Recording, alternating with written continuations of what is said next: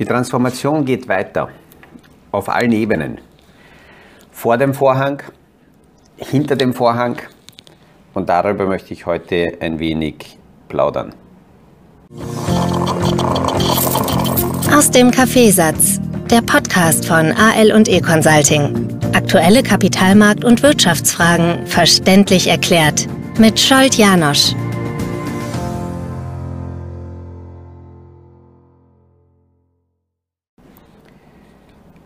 Das, was wir derzeit aus den Medien mitbekommen und ich sehe, dass das sehr stark präsent ist, ist die Frage, die Thematik, äh, die Diskussion rund um die Inflation.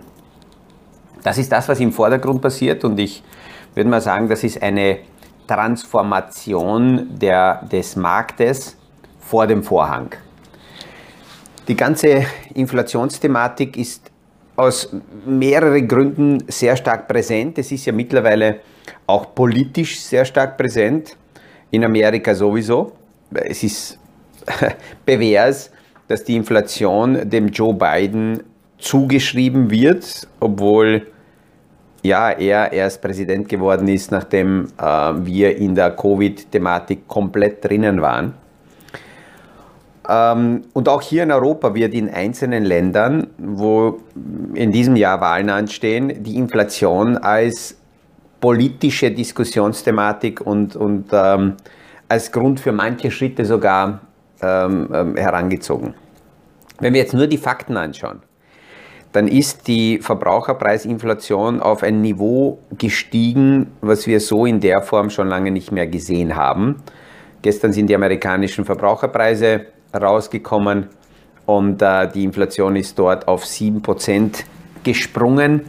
Äh, dieses, nur damit man das zuordnen kann, diese 7% sind so hoch wie im amerikanischen ähm, äh, System oder in der Wirtschaft die Inflation seit 1982 nicht mehr war. Damals war die Inflation von oben nach unten kommend. Anfang der 80er Jahre war die Inflation überhaupt bei 15 Prozent.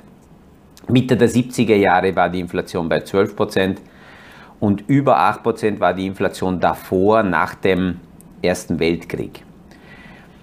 Ähm, die Reaktion des Marktes war gestern nicht so stark. Warum? Äh, der Jay Powell hat mit seiner Rede die Schärfe aus der Inflation äh, rausgenommen vorgestern Natürlich spielt tagtäglich an den Kapitalanlagemärkten die Psychologie eine ganz wesentliche Rolle. Und wenn man jetzt ähm, ja, schon darauf vorbereitet ist, eingeschossen wurde, dass die amerikanische Notenbank, die Fed, ähm, bremst und äh, die Handbremse beim Nachbarn zieht und, und äh, alles also macht, um liquiditätstechnisch vieles runterzufahren, ist der Markt so sehr erschrocken, dass damit die Rede von Jay Powell eher wie ja, ein, ein, äh, das Auftreten eines, Mini, eines kleines Kuschelbären gewirkt hat.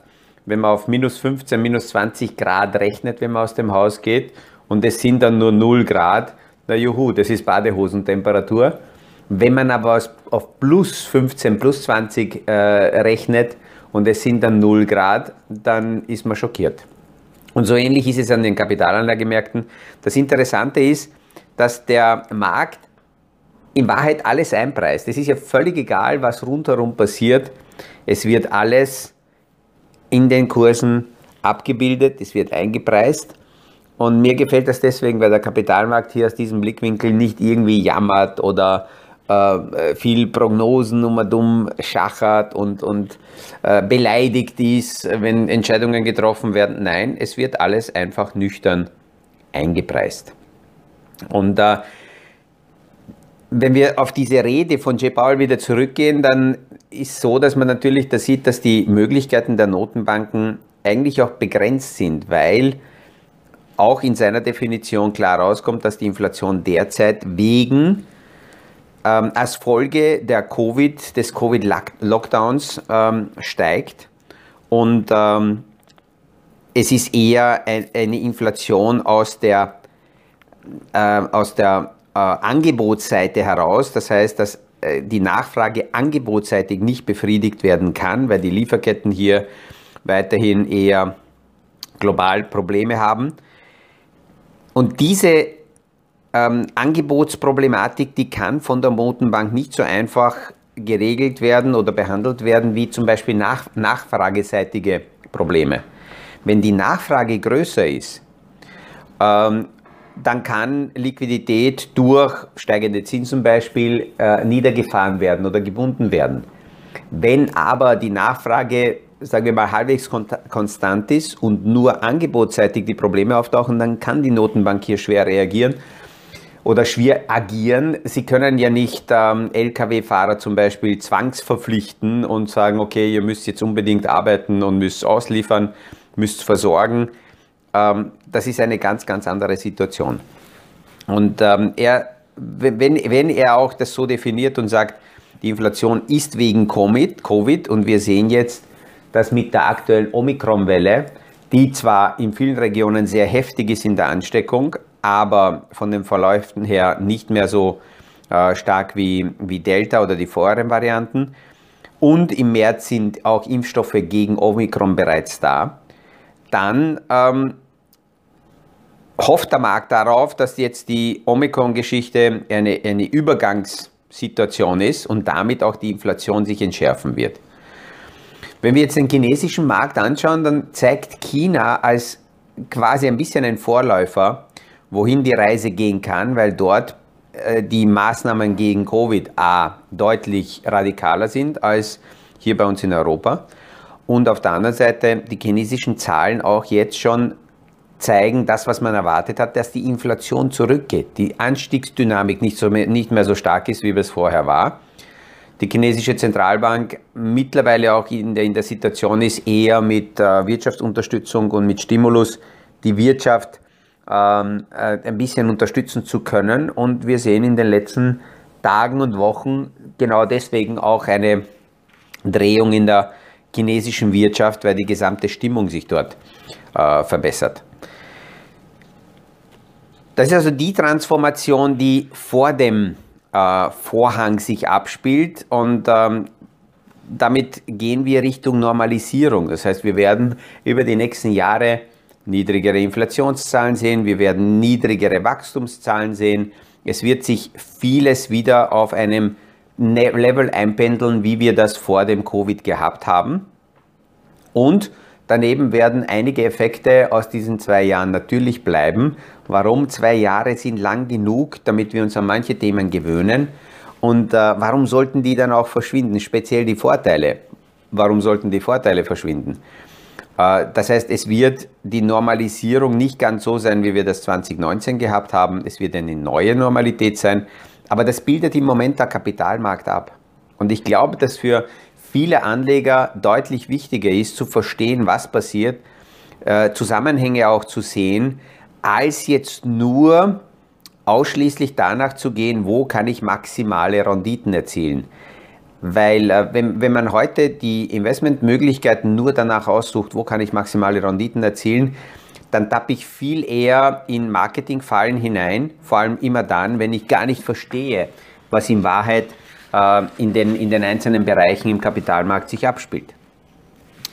Was hinter dem Vorhang sich abspielt, ist nämlich viel interessanter. Es sind in den letzten Tagen einige Deals bekannt geworden ähm, von Unternehmen, die so im Stillen, im Leisen fusionieren im Hintergrund. Äh, Coinbase hat zum Beispiel gestern vermeldet, dass sie eine Derivatebörse kaufen. Eine Börse, wo Futures gehandelt werden, konkret Fairx. Und das ist deswegen interessant, weil Coinbase eine der größten Handelsplattformen ist für Krypto-Produkte. Und äh, Fairx auf der anderen Seite aber eine regulierte Börse ist. Und die ganze Kryptothematik kämpft schon in den letzten Jahren immer mehr und mehr mit der Frage, wann kommt hier die Regulierung? Und wenn der Regulator von sich aus langsam ist, nicht kommt oder sogar daran denkt, äh, diese Bereiche zu, zu verbieten, dann machen jetzt, setzen die Krypto, äh, setzt die Kryptoindustrie einen anderen Schritt, nämlich sie übernehmen einfach oder fusionieren mit solchen Plattformen, die schon reguliert sind und sind damit in der Regulierung drinnen, können sich dort dementsprechend anpassen. Und die Regulierung ist deswegen wichtig, weil alles, was bis jetzt passiert ist, war so diese Begeisterung, sektenhaft auftretende Community äh, in vielen Bereichen bei den Investments und mit der, Regierung, mit der Regulierung könnte aber dieser Sprung geschafft werden, dass institutionelles Geld beginnt in diese Themen hineinzufließen. Und ähm, das ist das, was die erreichen wollen.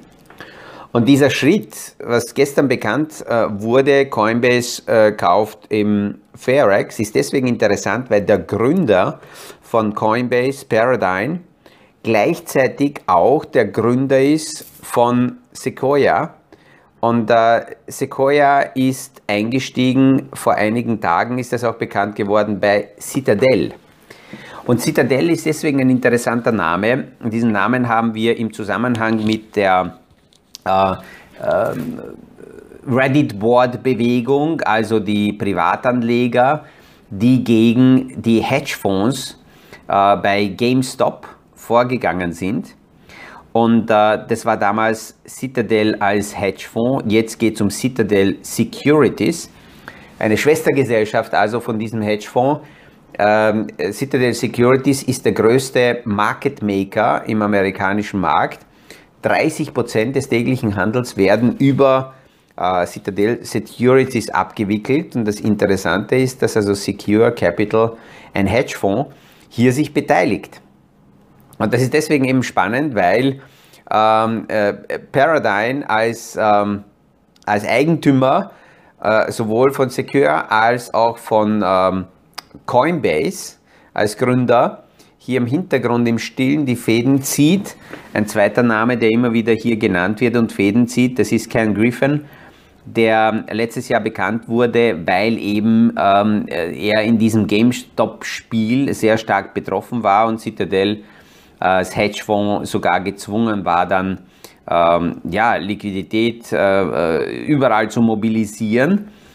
Man sieht also eindeutig, dass die Akteure immer stärker Richtung Kryptowelt äh, weitergehen. Und ich habe heute in der Früh nur in einem Gespräch von einem Kunden so die Bemerkung bekommen, naja, die Banken gehen ja auch immer stärker dazu über, dass sie mit Kryptothemen sich beschäftigen, mit Kryptoprodukten. Äh, dann kann das ja nicht so schlecht sein. Und ähm, auf der anderen Seite ein, ein Händler, der direkt drinnen ist in diesen Märkten, sagt vor zwei Tagen zu mir, es wird, die Finanzindustrie wird in diese Bereiche hineingehen und vor allem, das wird sich beschleunigen, solange das alles noch nicht reguliert ist weil im Moment die Früchte, die Möglichkeiten, hohe Margen zu erzielen, weil das Ganze so intransparent ist, ist in der Kryptowelt teilweise 50-fach bis 100-fach so hoch möglich wie in der regulierten, altbekannten Finanzwelt. Und es ist auch bezeichnend, dass auch ähm, äh, aus Österreich äh, der ehemalige Minister oder der Kanzler gerade in die Finanzindustrie geht und in der Nähe von Hedgefonds aufschlagen vor einem Jahr haben wir mal darüber geplaudert, kann mich erinnern, dass sich diese Welt ein wenig insofern die Finanzwelt gedreht hat, dass diejenigen, die besonders kreativ sein wollen und äh, möglichst viele Nischen und Lücken ausnutzen wollen, die gehen heute nicht mehr in die klassische Investment-Banking-Welt, gehen nicht zu Banken, gehen nicht zu großen Vermögensverwaltern, sondern gehen zu Hedgefonds weil sie da noch mehr die Möglichkeit haben, unter dem Radar, unter der Regulierung mit vielen intransparenten Themen deutlich mehr zu kassieren. Und äh, das bezahlt der Markt. Und äh, wenn wir uns das anschauen, dann, dann ist das immer wieder interessant von außen zu beobachten, äh, wohin die Reise geht und auch die Zusammenhänge zu kennen. Und deswegen empfehle ich vielen Anlegern, ähm, dass es gut ist, entweder jemanden an der Seite zu haben, der die Zusammenhänge kennt oder selber ein wenig äh, sich damit zu beschäftigen und auch zu verstehen, was sich denn da abspielt, weil man dann auf irgendwelche äh, abstrusen Rendite, äh, äh Versprechen, die man kriegt, nicht mehr so äh, locker reagiert, nicht so schnell in die Falle tappt, weil man die Zusammenhänge versteht. Das ist ganz eine wichtige Geschichte. Ich glaube, ich habe das gestern in der Früh auch schon gesagt. Ich bin gefragt worden, warum ich die täglichen Podcasts und Videos mache.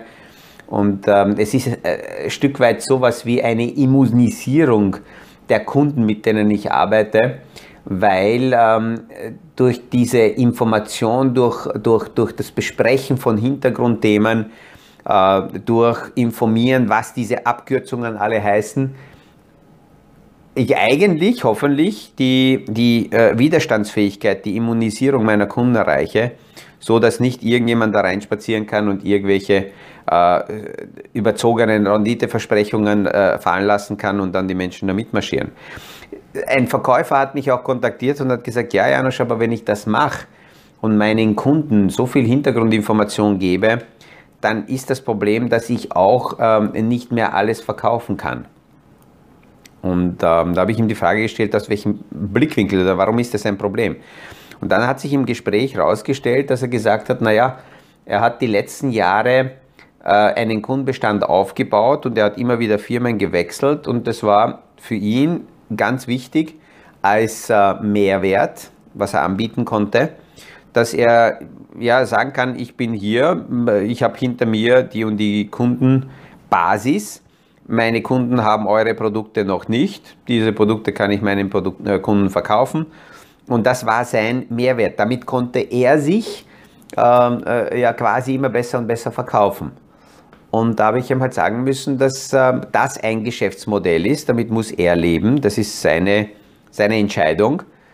Ich persönlich halte das nicht für richtig. Ich diskutiere lieber fachliche Hintergründe mit meinen Kunden, damit wir dann gemeinsam einkaufen und ich meinen Kunden gar nichts verkaufen muss, sondern dass wir gemeinsam dann anschauen, was zu seiner Situation passt. Aber dafür ist die Grundlage, die ich für richtig halte, deutlich mehr fachliche Hintergründe einmal zu beleuchten, zu diskutieren, zu äh, entdämonisieren, beziehungsweise auch die Marketing-Schleifen äh, einmal komplett zu öffnen und dann zu schauen, wie können wir so die Strategien für die Kunden aufbauen, dass das noch besser passt. Ähm, das sind also die Themen, die im Hintergrund in der Transformation passieren und eindeutig ist es sichtbar, dass die, dass die Digitalisierung der Finanzwelt in riesen, riesen Schritten weitergeht China äh, führt ja jetzt ähm, im Zuge der Olympiade auch ein, ein, äh, den digitalen Yuan ein und damit kommt dieser nächste Schritt, dass China Richtung äh, digitale Coins äh, stärker weitergeht. Darüber haben wir schon mal gesprochen, dass das vermutlich sowohl auf die Europäische Union als auch auf Amerika den Druck erhöhen wird und sie versuchen werden, da dementsprechend nachzuziehen. Also ähm, wird auch die ganze Kryptothematik uns noch heuer weiter beschäftigen. In den nächsten Tagen werden wir mal darüber auch plaudern, äh, in welcher Dimension eigentlich die ganze Thematik mittlerweile ist, was so die nächsten Wellen, die nächsten Hypes sind, die sich dort abspielen und wo man die alle zuordnen kann, speziell auch als Anleger. Ich hoffe, dass auch heute damit ein paar neue Ideen und Gedanken äh, mit äh, rübergekommen sind. Wünsche einen erfolgreichen Tag erfolgreiche Gespräche und freue mich auf morgen in der Früh auf unseren nächsten Podcast aus dem Kaffeesatz. Das war aus dem Kaffeesatz, der Podcast von AL und E Consulting zu aktuellen Kapitalmarkt- und Wirtschaftsfragen, verständlich erklärt mit Scholt Janosch. Aktuelle Fragen, Rückmeldungen und Anmeldungen zum nächsten Kapitalmarkt-Talk findet ihr auf unserer Homepage www.aleconsulting.at.